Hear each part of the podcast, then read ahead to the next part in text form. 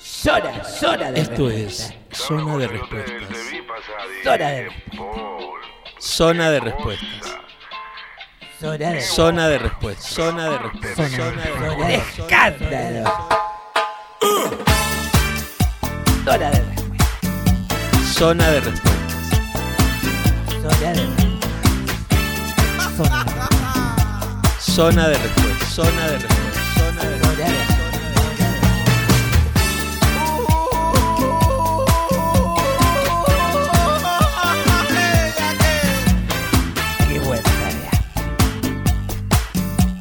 Pipupán la.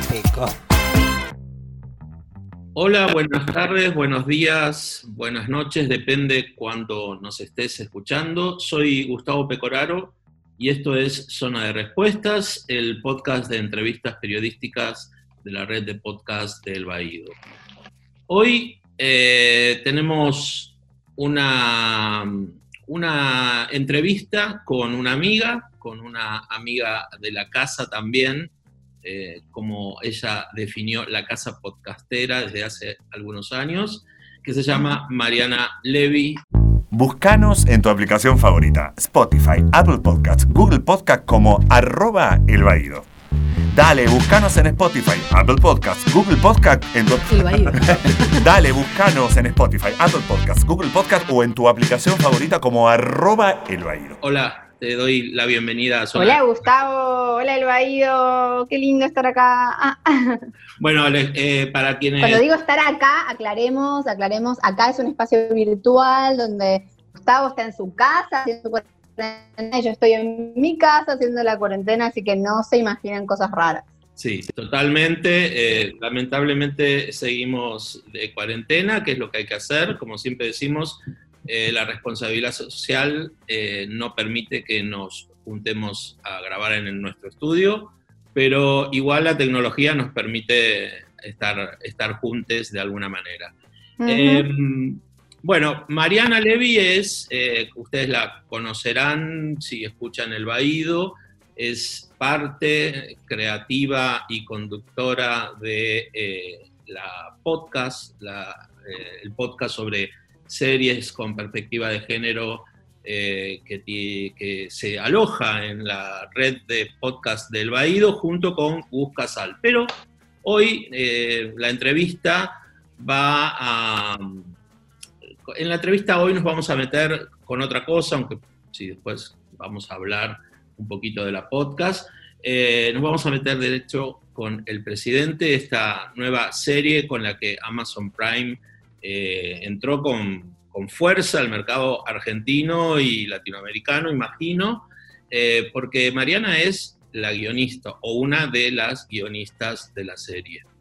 Eh, mi primera pregunta, Mariana, es eh, ¿cómo llegaste? ¿Cómo llegaste a la serie? ¿Cómo, cómo fue que, que se te abrieron las puertas para ser la guionista de esta serie?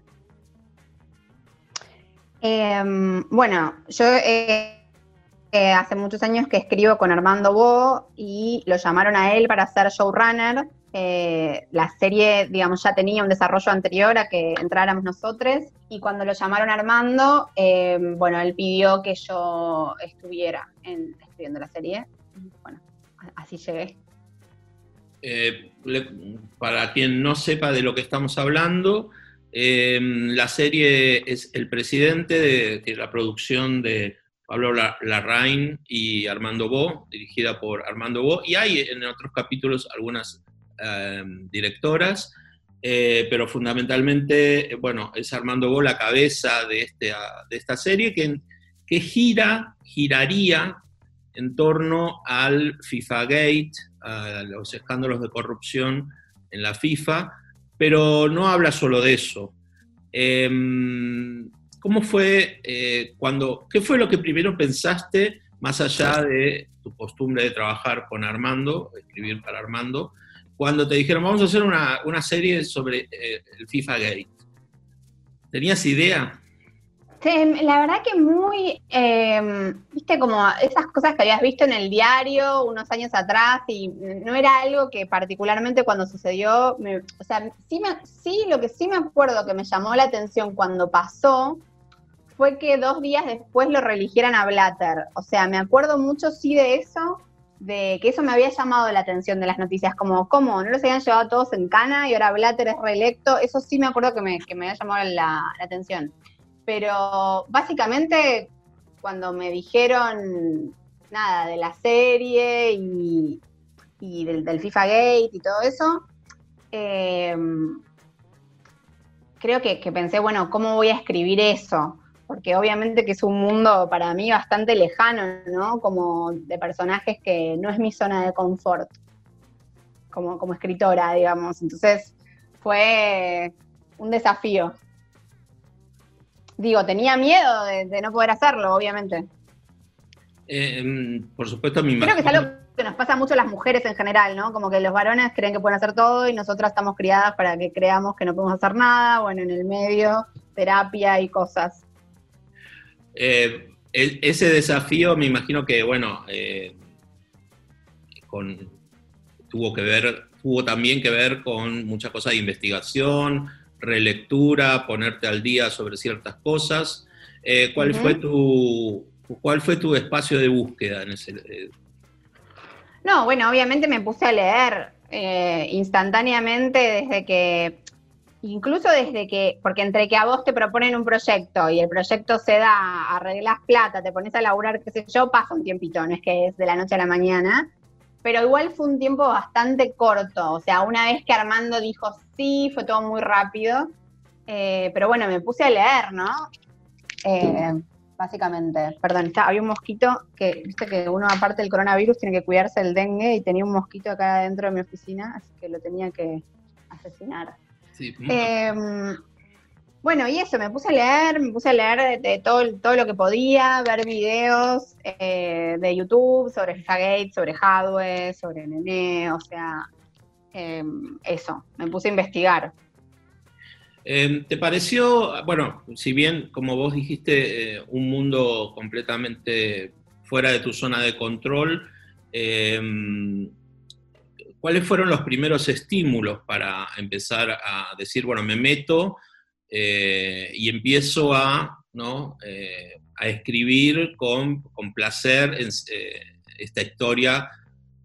Lo que, lo que pasa es que al principio, digamos, eh, o sea, el primer momento en que uno entra a un proyecto, sobre todo porque acá entramos como a, a re- repensar toda la temporada, el primer momento más mi zona de confort, que es la estructura. Entonces ahí sí era lo que yo sé hacer mejor, digamos, que es como pensar la temporada, pensar como, bueno, a ver, si empezamos acá, el personaje se tiene que transformar así, o, tiene, o sea, como que esa cosa de la arquitectura más grande, tal vez es lo que, donde yo me siento más cómoda, ¿no? Tal vez por mis años de docencia o de investigación, como que eso siento que sí es mi zona de confort. Lo, lo que me costaba cuando estábamos pensando en la estructura es que yo todavía no tenía tan en la cabeza las fechas, los acontecimientos, son muchos personajes. Eh, hubo dos redadas en Zurich, una que es la que nosotros mostramos y otra que fue posterior a Copa América, que entonces no la mostramos, pero hubo dos tandas de arrestos y no podíamos mentir con eso, no podíamos decir que habían arrestado a uno que, no habían arrestado. Y cuando buscas la información es confuso eso, a quién arrestaron en qué momento, ¿no? Como, entonces eso sí me generaba inseguridades, como pifiarla cuando estaba armando la estructura, como con un dato. Pero bueno, los el primer mes, sobre todo, que fue muy de, de escaletear y de, repensar personajes y repensar eh, estructura, o sea, hasta que yo me senté a escribir un guion, pasó un, un tiempo. Eh, creo que el, el terror fue cuando me senté a escribir el guion, como bueno, y ahora cómo hablar a estos señores. Y aparte, bueno, tenés un protagonista que es chileno, ¿no? Como igual eh, no, lo escribía en chileno, sobre todo al principio que no tenía ni idea, eh, lo escribía en, porteño, pero bueno, igual, ¿no? Como que es, no era gente que yo tenga en mi, mi vida cotidiana, o sea, gente que, qué sé yo, me tuve que poner a, ver películas, a ver entrevistas de Grondona, imaginarme cómo hablaban estos señores. Eso sí, obviamente me, me generaba terror. Y me preguntabas, Gus, eh, qué es lo que me estimuló eh, a, meterme en el proyecto. Obviamente que, por un lado, no, no puedo mentir, o sea, el tamaño del proyecto ya de por sí es un imán, ¿no? Decís, che, quiero estar en esta serie así de grande y todo eso. Eh, pero por otro lado, me parece que, que, me pareció muy atractiva la historia de Hadwe eh, y, y, el camino que hace el personaje, ¿no? Me parece como muy, eh, muy de serie esto de alguien que sale de la nada y después termina siendo topo y le pasa todo lo que le pasa, eso me, parecía muy atractivo. Sí, eh, imagino que profesionalmente es un pico bien alto, pero, pero también eh, a lo que iba, a lo que quería hacer referencia es que creo que también hay un punto de, de, de, de la, la, forma que vos querés eh, presentar una, un, un, un, lenguaje de perspectiva de género, una, una mirada feminista, que también te, te, se te permitió o se permitió, digo, en, en, tu trabajo. Sí, pero te diría que eso no fue, no fue lo que me estimuló a agarrar el proyecto. De hecho, eso fue tal vez algo que me hizo dudar, porque mm. yo cuando entré, digamos, eh, o sea, en principio te dicen una serie sobre la Conmebol, no sé qué, la verdad es que yo tenía mucho miedo que fuera como que el producto final fuera algo que me, digamos, como que entre comillas me jugaran con, se entiende como que en relación a que, che, yo vengo hace ocho años hablando de feminismo y serie, no sé qué, y de repente haces una serie re machista, ¿entendés? Donde me daba mucho miedo de eso, porque obviamente yo no tengo el control total sobre el, el producto, o sea, eso fue algo que hablé bastante con Armando. Eh, Armando digamos, no quería eso, obviamente. Eh, digamos, obviamente él no es militante feminista, pero no le interesaba tener una serie en el 2020 que, que las mujeres fueran un florero. Eh, así que bueno, eso fue algo que era un desafío, ¿viste? Intentar que no se convirtiera en eso, no fue fácil. Eh, sí, eh, me, a eso voy. creo que, bueno, indudablemente es una serie que habla del fútbol y el fútbol es, sobre todo el poder del fútbol es eminentemente masculino y machista. Eh, pero a, mí, y eh, te escuché también decir en algún reportaje que, lo gracioso de que quienes criticaban, mucho, muchos, que, muchas, eh, muchos que criticaban la serie eran periodistas deportivos, ¿no? Entonces, eh, que se ponían a hacer críticas de serie. Y sí. yo, yo, yo, siento que hay una cosa, eh, que hay un guiño ahí, yo no sé si os decís bueno, no, no, es una, no es una serie feminista, ¿no? Pero hay un guiño donde que yo pude ver, por eso las críticas de los periodistas deportivos, bueno, eh, la verdad que no, no, no, les presté atención más que un poco de risa me dieron algunas. Hay un, hay un guiño como, primero hay personajes femeninos muy fuertes en una serie uh -huh. de fútbol que... Sí en ningún momento habla del de fútbol femenino ni, ni nada que ver porque no era el momento aún. Eh, hay tres personajes eh, muy fuertes, bueno, Rosario, Nené y para mí Fátima también es muy, muy fuerte. Y hay un, hay un maricón, hay un gay, eh, uh -huh. amantes. Entonces, sí. me pareció una mirada súper interesante. Yo la, la serie la, me la, me la, la vi en dos días me apasionó, me pareció que habla mucho más allá de, de, de, del FIFA Gate y, y, en ese sentido quería saber eh, si eso estuvo pactado, si eso fue invención tuya. Eh. Bueno, a ver, a, yo, eh, la verdad es que quiero destacar muchísimo, porque si no parece que tipo, ah, vino Mariana sola y tipo volvió a la serie feminista, o sea, no, no fue así. Eh, quiero destacar muchísimo que la verdad es que así como se mandan gacetillas sin les guionistas, eh, por lo general, digamos, como que se destacan los directores, no sé qué, y eh, actores, actrices, pero hay una parte muy importante y me parece que sobre todo en las series, que son un, material mucho más colaborativo, tal vez que es el cine, que es muy como solo del director, pero creo que, que hubo un, digamos, un input muy importante y un, digamos, y un bancarme también muy importante que tiene que ver con muchas mujeres que estuvieron en el lado de la producción del proyecto. O sea, eh, desde el lado de Amazon, to toda la, sección de, Amazon que tiene que ver con Argentina, Chile, eh, bueno, países eh, hispanohablantes, eh, la directora de toda este área es Javiera Balmaceda, que es una genia y que, y que todo el tiempo estuvo como pidiendo más, ¿no? En ese sentido, como que todas las cosas que tiramos en, función de que los personajes femeninos crecieran y, todo este tipo de cosas, siempre ella lo apoyó un montón y bueno, vos al principio cuando dijiste las productoras no es exactamente así, o sea, es una producción, es una coproducción entre un estudio que se llama Gaumont, una productora chilena que sí es la de los Larraín, que se llama Fábula, eh, una productora argentina llama Capou, bueno, y, y Gaumont. En Fábula, todo el área de televisión eh, la dirige una mujer que se llama Ángela Poblete, que también es una genia y súper feminista, eh, y que ella también me parece que fue clave en, cuanto a poder, poder llegar al puerto que llegamos, ¿no? Y otra mujer, eh, la productora ejecutiva del lado de Fábula, también una mujer llamada Marianne Hattard. Bueno, y me parece que ellas tres también detrás de cámara, digo, creo que no hubiera sido el mismo producto si no tenías tres productos, ¿entendés? Obviamente que también hubo productores varones y todos geniales y todo, pero digo, obvio que eso se, da por sentado cuando tenés una serie de la FIFA. Pero creo que muchas veces no se habla de ese otro lado, ¿no? Como de todas las productoras que también dan notas, dan devoluciones, te, te, te cuestionan cosas.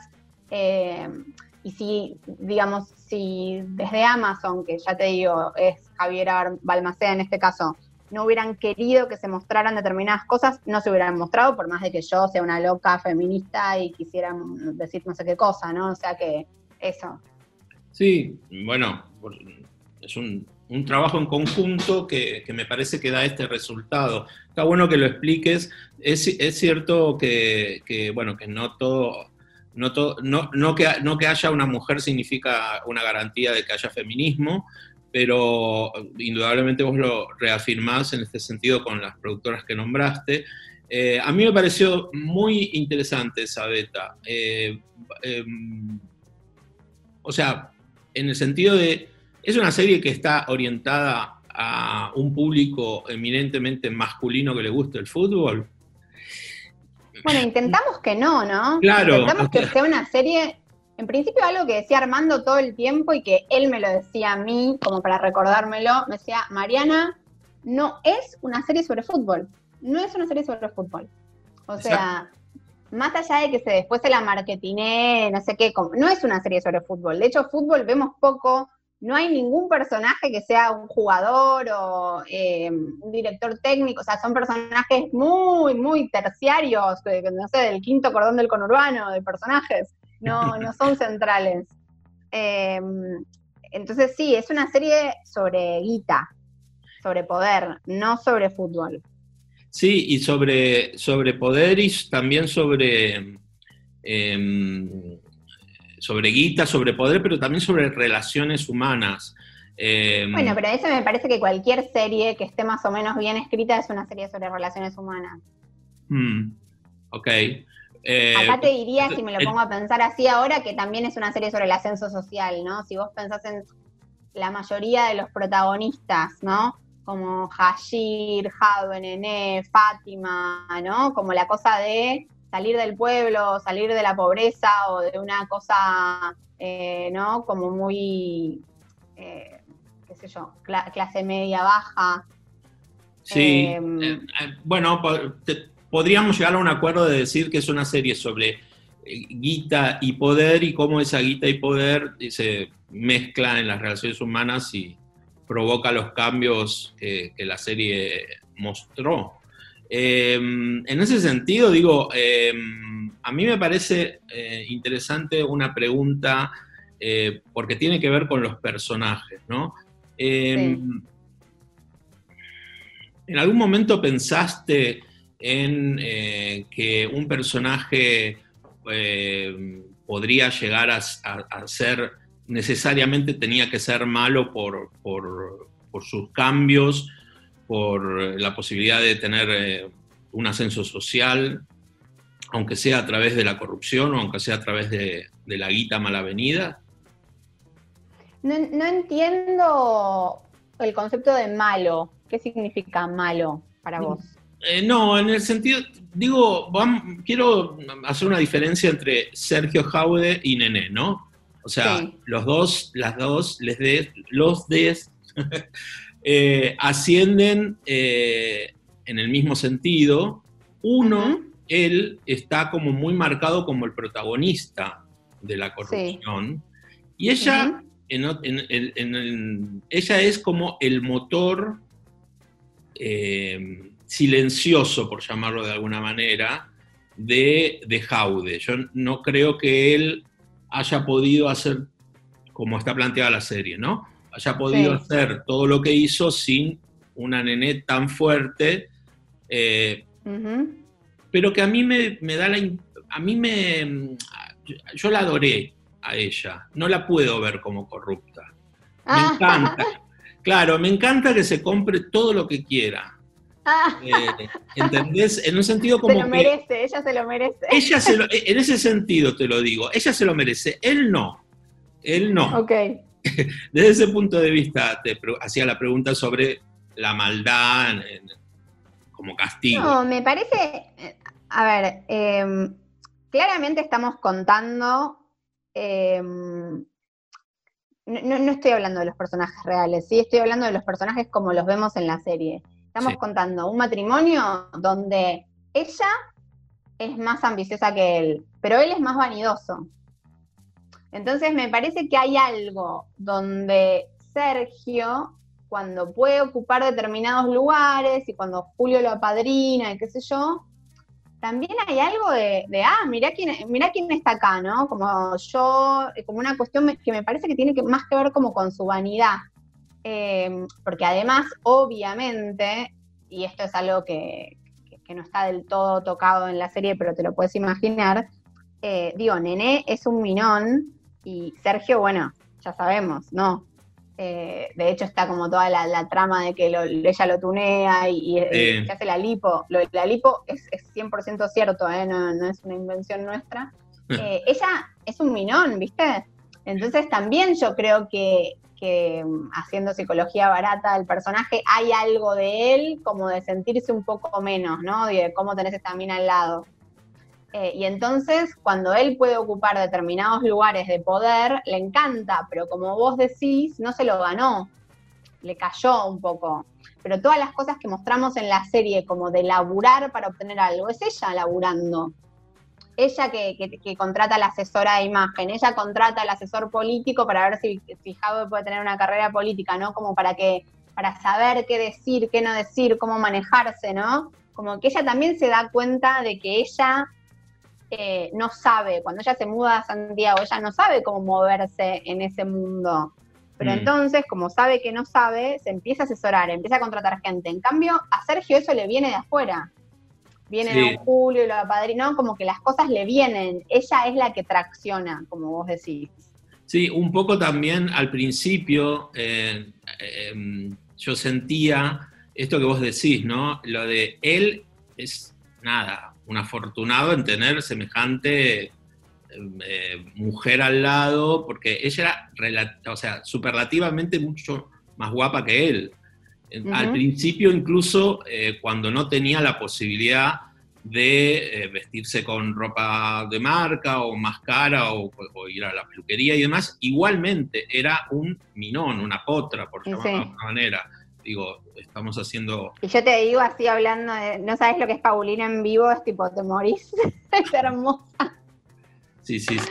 Pauli- Paulina es eh, como, te juro que está hermosa en, en la serie, pero en vivo es 10 veces más hermosa, es hermosa. se le nota. Eh, vos sabés que, bueno, ya, ya entramos en, en- en- en- en una parte que es, ya empezamos a nombrar a- al reparto. Eh, ¿Tuviste alguna eh, eh, incidencia en, en- en el casting? ¿O No, no, nada. Nada. No, más allá de, sobre todo no en, en esos tres personajes principales, no tuve absolutamente nada que ver.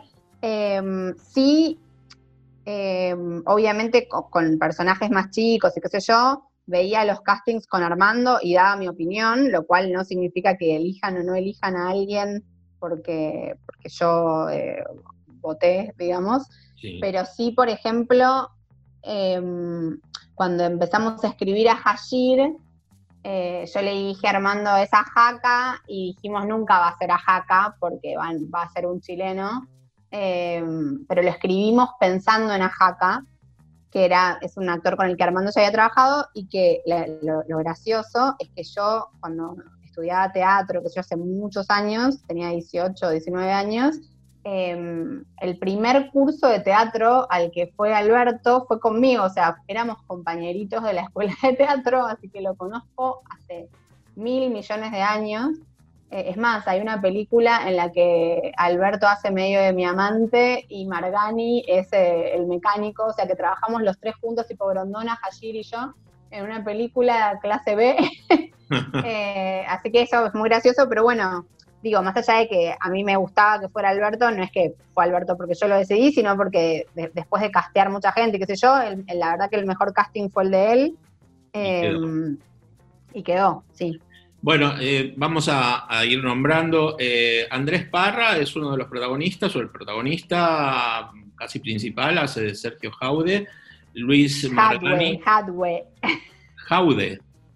Hadwe, no Jaude. Hadwe. Hadwe. Sí. Eh, Luis Margani es Grondona. Carla Sousa es Rosario o Lisa, depende. Paulina Gaitán es Nené y a mí me gustaría destacar, bueno, Alberto Ajaca es Hashir y a mí me gustó mucho Anita Reeves también como Fátima. Eh, es un personaje extraño, eh, en el sentido de que, eh, bueno, ella también es muy ambiciosa. Sí, sí, pero aparte como ese vínculo, viste, como de la matriarca, de, de la nos divertía mucho esta idea de que la mafiosa mayor fuera una abuela, ¿viste? Como que arma el imperio, lava la plata. Claro, eso, la, madre postiza. Eh, eh, claro, guarda las pelotas. Eso nos divertía lo de, que cosía las pelotas y metían la plata adentro. Eso es eh, brutal, eso es brutal. Nos divertía mucho. De hecho, había un, final, digamos, antes de que entráramos al proyecto, el final de la serie, era que las pelotas, como que Fátima se escapaba como del FBI con todas las pelotas llenas de plata y hmm. moría y caían las pelotas y entonces quedaban como las pelotas en, como en un campo, en una plaza, que yo, y venían unos nenitos y encontraban las pelotas y como que las empezaban a abrir y estaban todas llenas de plata, o sea, como que la, la imagen de las pelotas con la plata estuvo desde el principio y, y eso, está Fátima como nada, lo, que sí trajimos nosotros es esta idea de lo de viajes y turismo, ¿no? Y lo de los caleranos por el mundo. lo de los caleranos por el mundo surgió de que mm, cuando estábamos muy al principio de, la investigación y qué sé yo, que obviamente por más de que vos investigues, en ningún lado te dicen exactamente cómo lavaban la plata, con qué hacían, ¿no? Entonces vos tenés como que ir uniendo cabos. Y yo lo que hacía todo el tiempo era el ejercicio de qué haría yo si yo fuera Hadwe. Como que yo pensaba, Hadwe en algún punto es como si fuera Mariana, porque es alguien que no tiene idea, que recién llega a todo esto, que no es un corrupto hecho y derecho. O sea, no, no, es un tipo que sepa exactamente los mecanismos, ni para recibir una coima, ni para dar una coima. O sea, no sé, si a mí me parara un cana en la ruta y me dijera, no sé qué, yo no sabría ni cómo, aunque quisiera, ¿eh? no sabría cómo coimearlo, entonces no, no es parte de mi universo. Entonces, eh, todo el tiempo yo pensaba así, a ver, si yo, Mariana, de repente me, me dice, bueno, con voy, y me empiezan a dar un montón de plata, ¿no? O me, la mandan a Miami y yo la tengo que traer. ¿Cómo hago para traerla? Y entonces ahí surgió la idea de los caleranos. Yo decía, yo, Mariana, si, si quisiera traer ilegalmente un montón de plata de Miami, lo que haría es llevarme un grupo de amigos y entonces eh, a, cada uno le doy mil dólares y más mil para el pasaje y entonces me quedan ocho mil dólares limpios que traje. O sea, esa fue mi, mi, cuenta mental, ¿entendés? Y ahí surgió lo de los caleranos por el mundo y ahí surgió que ya que queríamos caleranos por el mundo, ¿por qué no hacíamos Fátima Viajes y Turismo? Y entonces como que era todo en uno. Em, sí, eh, en el sentido eh, de enseñar a cómo lavar dinero estuvo buenísimo. No, bueno, no sé, igual, qué sé yo, no sé si alguien hace eso, ya te digo, es una idea de guion. Sí, no, no, no, indudablemente quienes lavan dinero en el, en en el mercado, eh, eh, las grandes, los grandes ladrones de dinero deben tener otras, otras medidas. Otros métodos, menos amateur. Pero Es es, muy que era muy visual. Era muy muy- visual. Sí, era como grupos de chinos sacando fotos, en, en- estigmatizando, ¿no? Voy a hacer este comentario, grupos de chinos sacando fotos por ahí, o en los museos, por ejemplo. Eh, Bueno, sí, los, los caleranos conociéndonos, y aparte nos daba mucha risa con Armando ese, porque en uno de los scoutings, Armando vio uno de estos coches con el megáfono, viste, como los que andan acá por Pilar, una cosa así, que dicen, chu, no sé, como esta noche, fantástico, bailable, no sé qué.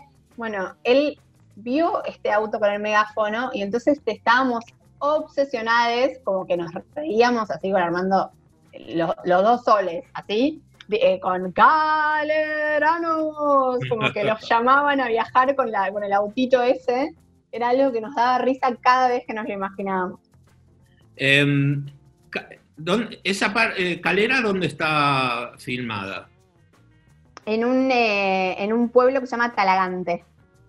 Ok, porque, bueno, em, es, eh, hay, hay distintos escenarios, muchos países, pero hay mucha recreación también de, de Sí, claro. ciudades. Eh, em, bueno, pude reconocer em, la Zurich porteña en algún, en alguna- Sí. en algún momento y también em, el CCK. Después hay otras partes filmadas en Chile. ¿Y dónde más, Mariana? Mira, em, hubo, eh, se filmó, se filmó en Zurich, se filmó en Nueva York, se filmó en Río. Em, lo que pasa es que no es que se filmaron en esas ciudades todas las escenas que vos ves en esas ciudades. En Miami también, eh, o sea, todo el final de Sergio, eh, qué sé yo, se filmó realmente en Miami. em, y después se filmó en Buenos Aires y se filmó en diferentes ciudades de Chile. O sea, donde más se filmó fue en Chile, pero se filmó en, bueno, sobre todo en Santiago, en Talagante, en Melipilla, eh, bueno, diferentes lugares. En- Pensá que fueron meses de rodaje, o sea. Sí, sí, no, por supuesto. Y indudablemente también hacían casting, casting locales, porque eh, se nota en, en, bueno, en las partes que están firmadas en Argentina una cierta cantidad de actores secundarios eh, argentinos y argentinas. Sí, bueno, pasa que obviamente intentás tener, eh, sobre todo como vos decís, los personajes secundarios, no, no se justifica pagarle a, una, a un actor como el, el avión, el hotel, qué sé yo, como que te, te- Eso, por ejemplo, te saca capaz poder tener 100 extras en una escena, entonces es como decisiones que se van tomando, entonces siempre es mejor que los actores sean del lugar donde se va a filmar. Mm, Me encantó que, mm, que Miguel Jordán hi- hiciera de- del Papa. Me dijiste, me dijiste. Sí, sí. Eso, lo- la escena del Papa también nos, nos resultó muy graciosa. El otro día alguien en Twitter me dijo algo que te, juro que yo soy tan judía que ni siquiera entendí lo que me estaba diciendo. Me dice, qué terrible lo del beso delante del Papa. No sé, que el beso y el Papa. Yo digo, ¿qué beso? No sé cómo les digo, si lo del beso de Hashir y Jadwe está en otro capítulo, no sé qué. Parece que hay como un beso, que Nene y Jadwe se besan delante del Papa y eso está prohibido, una cosa así, pero se ve que éramos to- todos así tan eh, eh, ateos que nadie se dio cuenta.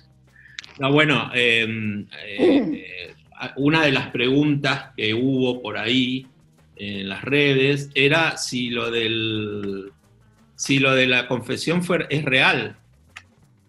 No, lo de la confesión no es real porque, insisto, no tenemos acceso a cómo el, F- el FBI no te da acceso a, su, a cómo construyó un caso. Son todas cosas secretas, clasificadas, no lo sabés. Lo que pasa es que necesitábamos algo que linkeara Zurich con Hadwe.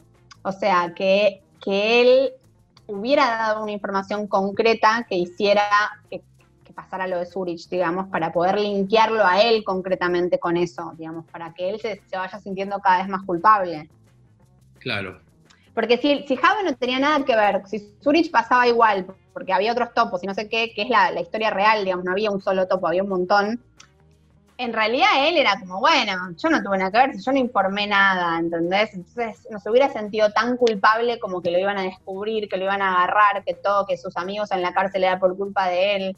Entonces sí necesitábamos que él hubiera hecho algo muy concreto que usaran en las declaraciones, eh, pues digamos, cuando le dicen, che, vos sabemos esto de vos. Y eso tenía que tener, tenía que ver eh, Sergio. Entonces Bien. ahí se nos ocurrió la idea de la confesión, que la idea de la confesión surge A por mi obsesión con The Americans, ¿no? Que es también como pienso que hubiera hecho Mariana, que hubiera hecho Elizabeth Jennings en tal situación, eh, porque lo del Papa era algo que ya teníamos, porque había cosas que queríamos como cosas de la vida de Jadwe que queríamos tener, pero después eso tiene que tener algún sentido en la trama, o sea, bueno, va al Vaticano, pero si simplemente iba al Vaticano porque teníamos ganas de mostrar al Vaticano, no, no se puede. Entonces ahí teníamos que tener algo de trama que linkeara al Vaticano con Zurich, y ahí se nos ocurrió el tema de, de la confesión, o sea, que, que en confesión ellos dijeran algo y él los estuviera grabando. Mm. Sí, y bueno, y además está, está, mm, eh, está, está muy bien esto porque, bueno, hay como una, una suerte de, de confesión de parte del, del Papa, de, de Francisco primero, de que él es futbolero, así que eh, dentro de la trama no es algo improbable que se sintiera como entusiasmado en recibir a dirigentes de fútbol. Eh, Hablemos un poquito de, de Luis Margani y de su personaje, Sí. de Julio Grondona. Eh, te conté fuera de, de- de este podcast que el otro día estaba viendo un, un programa de estos de, de la Muy tarde. educativo. ¿Eh? Un programa edificante. Sí, sí, sí, sí, muy edificante. Pero bueno, eh, eh, es, eh, las tardes de cuarentena eh, hay que sobrellevarlas. Y- Cuarentena Attacks. Exacto. Y estaba, le estaban reporteando a, a Luis Margani y parece que el hijo de Grondona, Humberto, no sé por qué le dicen Humbertito, pero bueno, Humberto Grondona, eh, el heredero de Julio Grondona, eh, estaba viendo la entrevista y como que le tiró alabanzas, eh, incluso dijo que se, cuando vio, lo vio, eh, se emocionó y demás. Eh, o sea, a pesar de todas la- las supuestas demandas que, la familia haría, eh, a mí me pareció, que, a mí tengo la impresión de que el, es el enfoque que le dieron a Grondona es maravilloso, desde el punto de vista de que eh, Jadwe es malo, Vuelvo a- volvemos a lo mismo, ¿no? Jadwe es malo. Este es como el patriarca de los pájaros, que bueno, es el que, no sé, se- se- en comparación incluso con Joao Belange parece como bueno, como campechano, como el, el tío que Es sabe que yo las creo que en comparación a Belange cualquiera es bueno. Claro. Es difícil, ¿viste? Fan, fan de Hitler, qué sé yo, es difícil.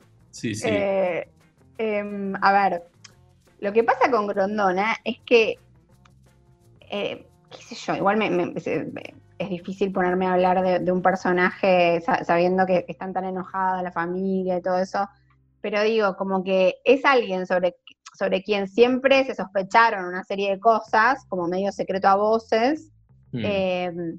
Que se mantuvo en el poder durante tantos años y que obviamente eso de por sí genera sospechas, ¿no? Porque como cualquier, eh, digo, como cualquier persona que está 29 años a cargo de una institución tan cuestionada como la AFA y después ser pr- vicepresidente honorífico de la FIFA y que también se rumorea que nunca quiso ser eh, presidente, ¿no? Como que ese era un lugar cómodo. Y aparte alguien muy interesante porque, por ejemplo, no hablaba ningún idioma, o sea, no hablaba inglés. ¿Cómo hizo lo que hizo sin hablar inglés? Eso para mí es un misterio a develar. Eh, y esta, esta cosa de la austeridad, ¿no? De como que, aun cuando se sabía que él hizo plata, no se sabe bien dónde está esa plata. ¿Viste? Como no, él no la mostraba la plata, no era alguien que ostentara. Eh, o sea, no, tenía una cosa menemista, viste, de, de- de mostrar el dinero. Sí, de mostrar poder, pero no dinero. Eh, y, aparte cuando vos lo escuchás en las entrevistas y qué sé yo, es un personaje medio campechano y simpático y que usa ese tipo de metáforas como... Y tiene este personaje de, ay, yo soy ferretero, no sé qué, como soy un tipo simple. Entonces, la verdad que tenía muchas cosas queribles como personaje, como para laburar. Sí, es como eh, el tío que te lleva a debutar, más o como algo así, ¿no? Claro, sí. El hermano de, la de tu mamá, más o menos. Eh, no, pero por eso te digo, porque me parece que, eh, bueno, el eh, quien, quien niegue eh, los casos de corrupción en el mundo del fútbol, eh, bueno, no está tratando o de ocultarlo o no entiende nada de fútbol o de, de lo que significa la corrupción dentro del fútbol, ¿no? Indudablemente, como vos decías, una persona que eh, estuvo 29 años y 29 años eh, tormentosos políticamente también, ¿no? Eh, tormentosos políticamente a nivel político, social, democráticos, como también dentro de las internas de los propios clubes de fútbol. Y mm, indudablemente él era un tipo muy inteligente y muy hábil. eh, podría haberse dedicado a la política partidaria, porque a la política se dedicaba. Eh, pero vuelvo a repetir, creo que eh, la serie no lo muestra. O sea, no sentís total, todo el Igual te tiempo dije, partid- te, te mandé fruta, 35 años estuvo Bueno, mira, y yo el repetí la 79 fruta. hasta el porque- 2014. y yo repetí la 35. fruta. Sí, sí, no sé si 29 fueron en la FIFA, o sea, de algún lado saqué el número 29, pero fueron 35 años. Un montón. De hecho, lo dice, lo decimos en la serie, lo de 35 años, nada, lo escribí, pero bueno, olvido esos, esos datos. Em, el- a esto, ¿no? Vol- volviendo a lo, a lo de, a lo de Grondona. Em, ¿Qué importancia la, el casting en este, en este personaje? ¿Y qué importancia también, eh, desde mi punto de vista, esta jugada de que él relate muerto? Sí, mira, el casting, obviamente que desde el día uno el proyecto era como, che, ¿quién va a ser Grondona? Porque sabíamos que era un casting clave eh, y la verdad es que eh, no lo encontrábamos. O sea, era como un tema que quién iba a ser Grondona, ¿viste? Em, se probaron actores con mucho maquillaje, con prótesis, em, y la verdad que ninguno, o sea, no. Y cuando vino Luis, me llama Armando y me dice, boluda, es Grondona, y me empieza a mandar audios de, de- Margani, y me dice, sí, mirá, tipo, es Grondona, me mandaba los audios de Margani hablando. Eh, así que sí, fue como cuenta Luis, que fue medio, viste, que él, dice que al otro día ya le confirmaron, o sea, fue tipo, sí, es él. ¿entendés? Cuando llegó era como obvio que, tenía que ser él. Sí, es- eh, en la entrevista esta que le hacían, bueno, un laburante también, ¿no? Eh, un laburante de- del arte, eh, eh, que, bueno, que qué importante también no haber dado ese personaje a un actor muy taquillero, ¿no? Y haber eh, jugado más a la posibilidad de que un actor eh, no taquillero pueda eh, llevarse por delante uno de los personajes más interesantes de la, de la serie, ¿no? Digo, Sí, es como que yo creo que reivindicación si, del trabajo si no hubiera la- sido, si no hubiera sido tan contundente el casting, Amazon no hubiera aceptado. Pero la verdad es que era medio, no era como, bueno, era él, ¿viste? Claro, digo, porque por ahí pones, no sé, te tiro un, tiro un no, no voy a tirar nombre porque es una pavada, pero un, un actor de mucha, mucha este, eh, exposición mediática, de muy famoso, y la cabeza se te va a que la serie es de tal actor. En cambio, me parece que es, está muy bueno porque, bueno, eh, una pregunta que viene eh, con esto, eh, con esta reflexión. ¿El mercado donde Amazon Prime está eh, metiendo la serie es latino eminentemente o está vendiendo también la No, mundial. mundial? Y, y- De hecho, me, me escribió el otro día un, un chico eh, que nos, nos sigue en la podcast, Sebastián Cancinos, que le mando un beso, eh, que vive en Holanda, argentino que vive en Holanda. Me decía, boluda, tipo, entré a Amazon Holanda y me aparecen los banners del presidente. Claro, yo lo que te decía, a- a- em, espero que no doblen, espero que no doblen la serie entonces. Bueno, es que me, me parece, el otro día hablé con, con una ejecutiva de Amazon Brasil y me decía que, bueno, que en un primer momento eh, está solo en idioma original, eh, con subtítulos, pero que después se suma la opción del doblado, porque si no hay mucha gente a la que directamente no, no, no accede, viste, que no, no mira con subtítulos. Sí, bueno, en, en España es, eh, es una, hay ley, es, es obligatorio y es complicado, porque la verdad que también ahí, bueno, en un personaje como el que hace Margani, eh, también juega mucho la, voz, la forma, la dicción, ¿no? Eh, bueno. El fútbol. el fútbol, sí. Em, Mariana, te, algunas preguntas que nos... bueno, antes, de, antes de, ir a las preguntas que tenemos de la audiencia, eh, dos, dos, cosas. me gustó mucho lo que... Me gustó mucho esto del planteo de, Em, que hace Grondona sobre los jugadores, ¿no? que en realidad eh, el, poder de los dirigentes eh, mayoritariamente pasa desapercibido, que los que se muestran con sus grandes coches y demás son los jugadores. Eh, eso me pareció muy interesante. Quería hacerte una consulta. Em, la fantasía de Hadwe y Jair. De Hadwe y Jair. Y Jair. Estoy leyendo, eh, mirá que lo tengo anotado, eh, pero... Eh, no, no, pero ese te, agarra dislexia. Sí, sí, sí. De Hadwe y Hashir, ahí estoy. Sí. Em, desarrollemos.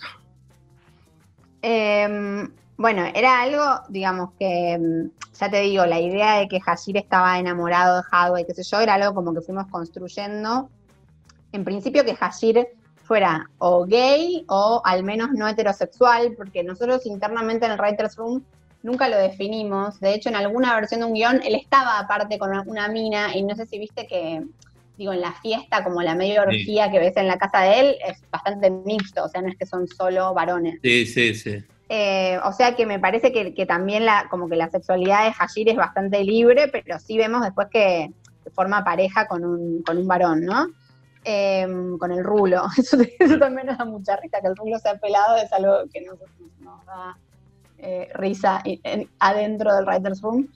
Em, qué sé yo, fue algo que tenía que ver con que Jadwe tenía un, matón y bueno, qué característica tenía este matón, que no fuera como todos los matones que habíamos visto 100 veces. Y también ahí surgió la idea de que fuera gay. El tema de la homosexualidad y el fútbol era algo que sí, a mí por, en, particular me, tentaba mucho tocarlo, como que yo decía, no podemos perdernos esta oportunidad de, em, digo, siempre que, hay como un tema muy tabú, hay una oportunidad narrativa, ¿no? Entonces, había algo que a mí me picaba el bichito mal de decir, escuchame, tenemos que hablar de homosexualidad y fútbol, porque no, no puede ser, es el único ámbito en el que todavía, no, viste, ningún jugador puede salir a decir, che, soy gay, es terrible, y después dicen que el closet no existe. Em, nada, en fin. Eh, el closet existe, pero aparte en el fútbol creo que tiene triple llave ese closet, ¿viste? Tiene, tenés un closet adentro de un closet adentro de un closet. Entonces ahí surgió la idea de que Hashir fuera gay.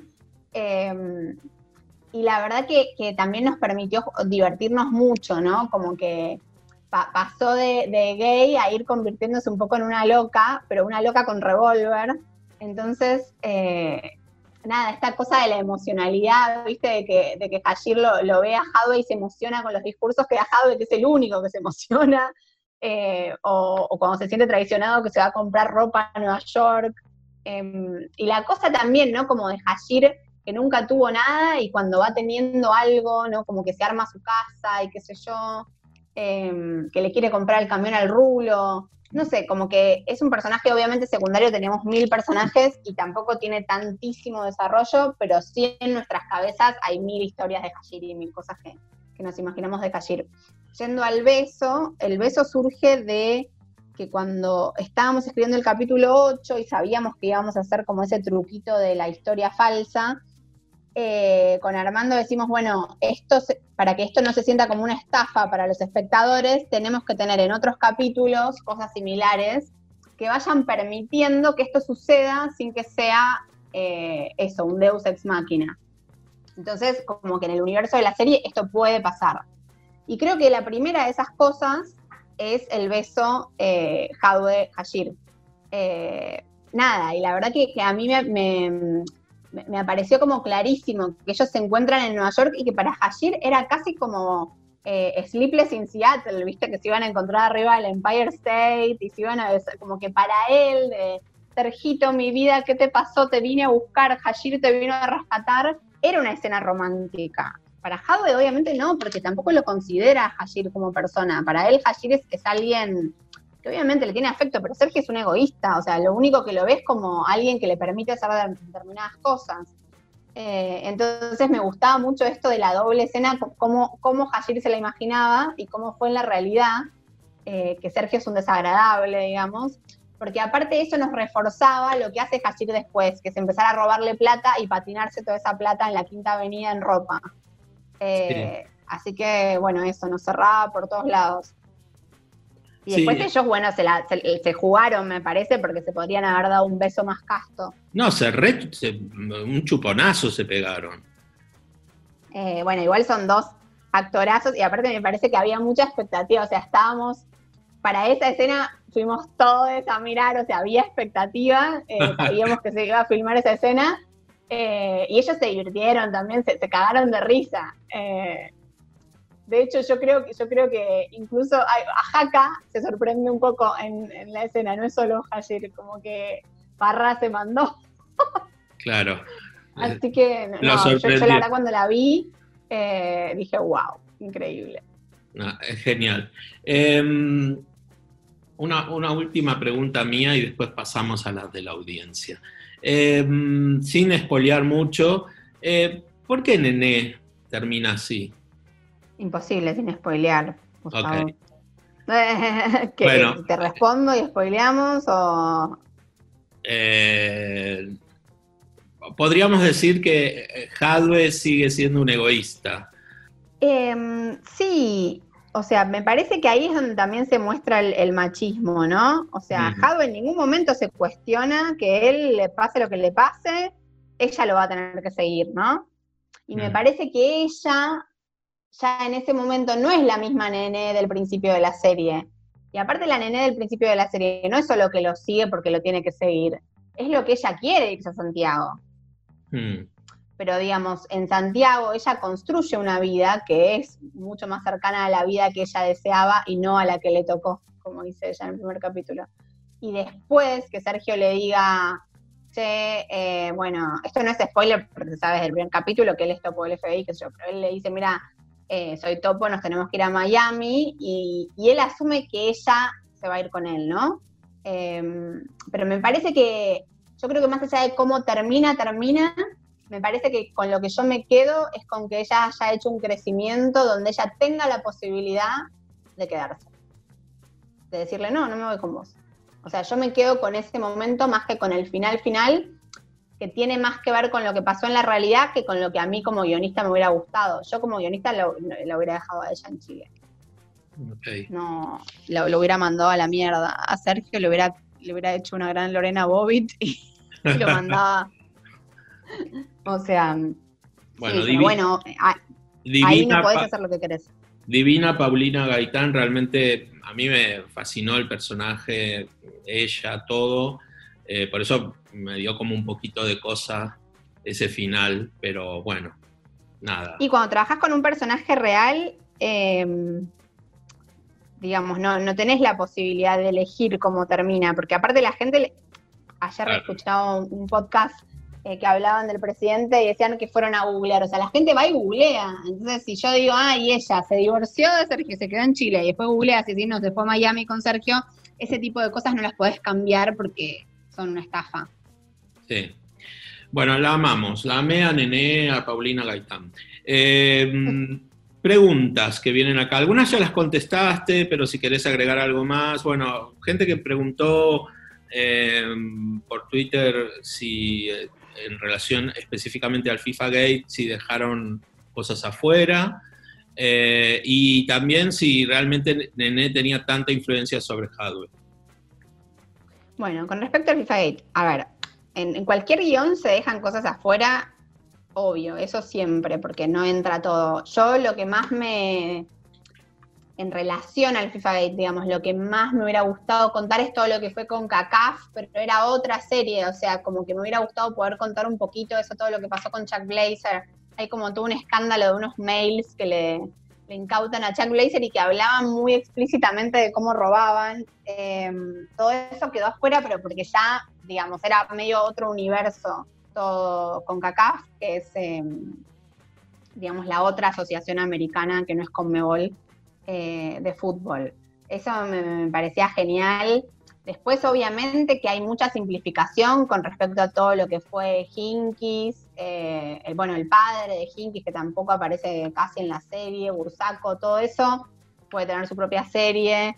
Eh, también había como que simplificar. Hubo muchas cosas que quedaron afuera, sobre todo por, por, una cuestión de economía narrativa, ¿no? Y de que también teníamos que poner las cosas que pudiéramos linkear con Hadwe, porque era nuestro protagonista, no podíamos tener líneas que fueran, que no se chocaran con la de Hadwe. Si no se te abren puertas y...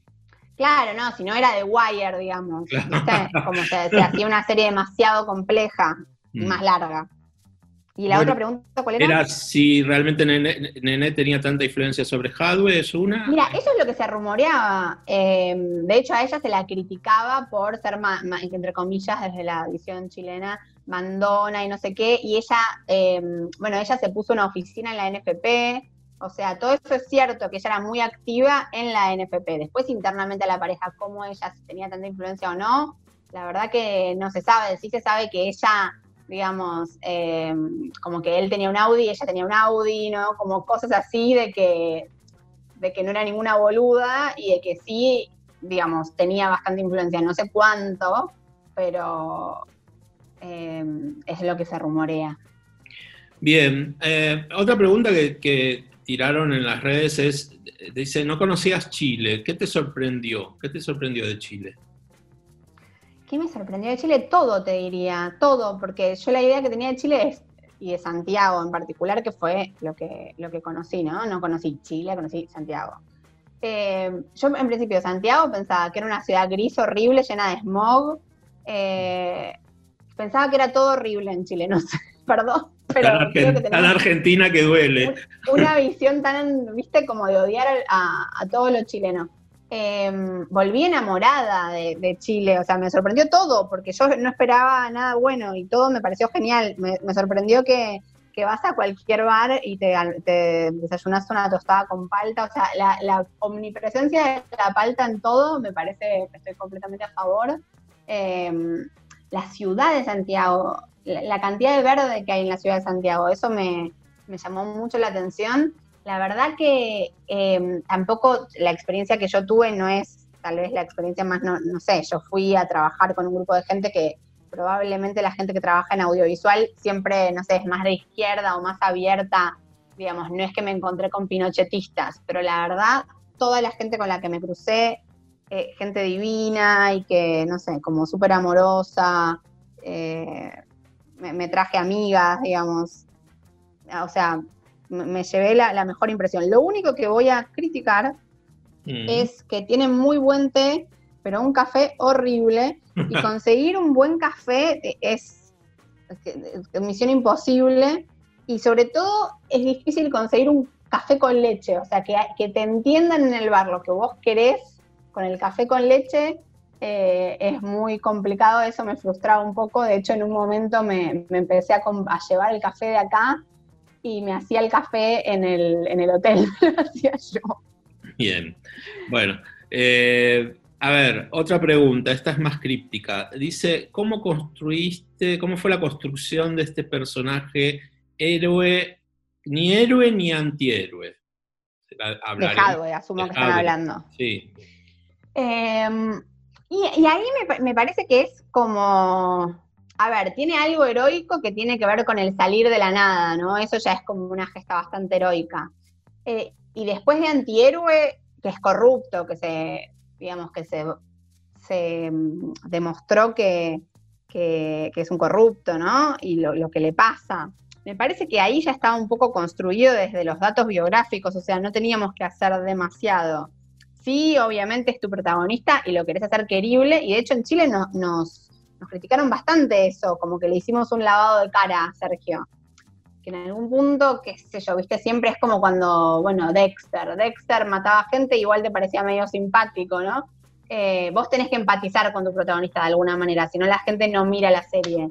Mm. Yo creo que es un poco mérito del guion y sobre todo mérito de Parra. O sea, como que yo creo que si no era Parra, era otro actor que hacía ese personaje, yo no sé si era tan simpático. O sea, Parra le pone magia a lo que toque, ¿entendés? Entonces es, es muy simpático, es muy querible. Sí, está- y además está, está muy igual, ¿no? Yo, yo también Muy googleé- igual, sí. Yo también googleé y es, es impresionante la, la- la- la similitud, ¿no? De, de los rasgos y demás. Em, bueno, sabemos que es una, sabemos que es un, potente, una, una potente apuesta de Amazon Prime, eh, indudablemente mm, para competir en, el mercado latino con otras plataformas. Eh, yo vi muchas críticas malintencionadas o, o malas, como quieras llamarla. Eh, pero bueno, ¿eso ayuda o no ayuda a la- las críticas, la que se hable, ayuda o no ayuda a la distribución de la serie? Yo creo que, mm, que siempre que se hable, sobre todo porque en este caso no es que la gente dijo en masa es horrible, hay críticas, pero la verdad que la mayoría de los comentarios son positivos y son a favor.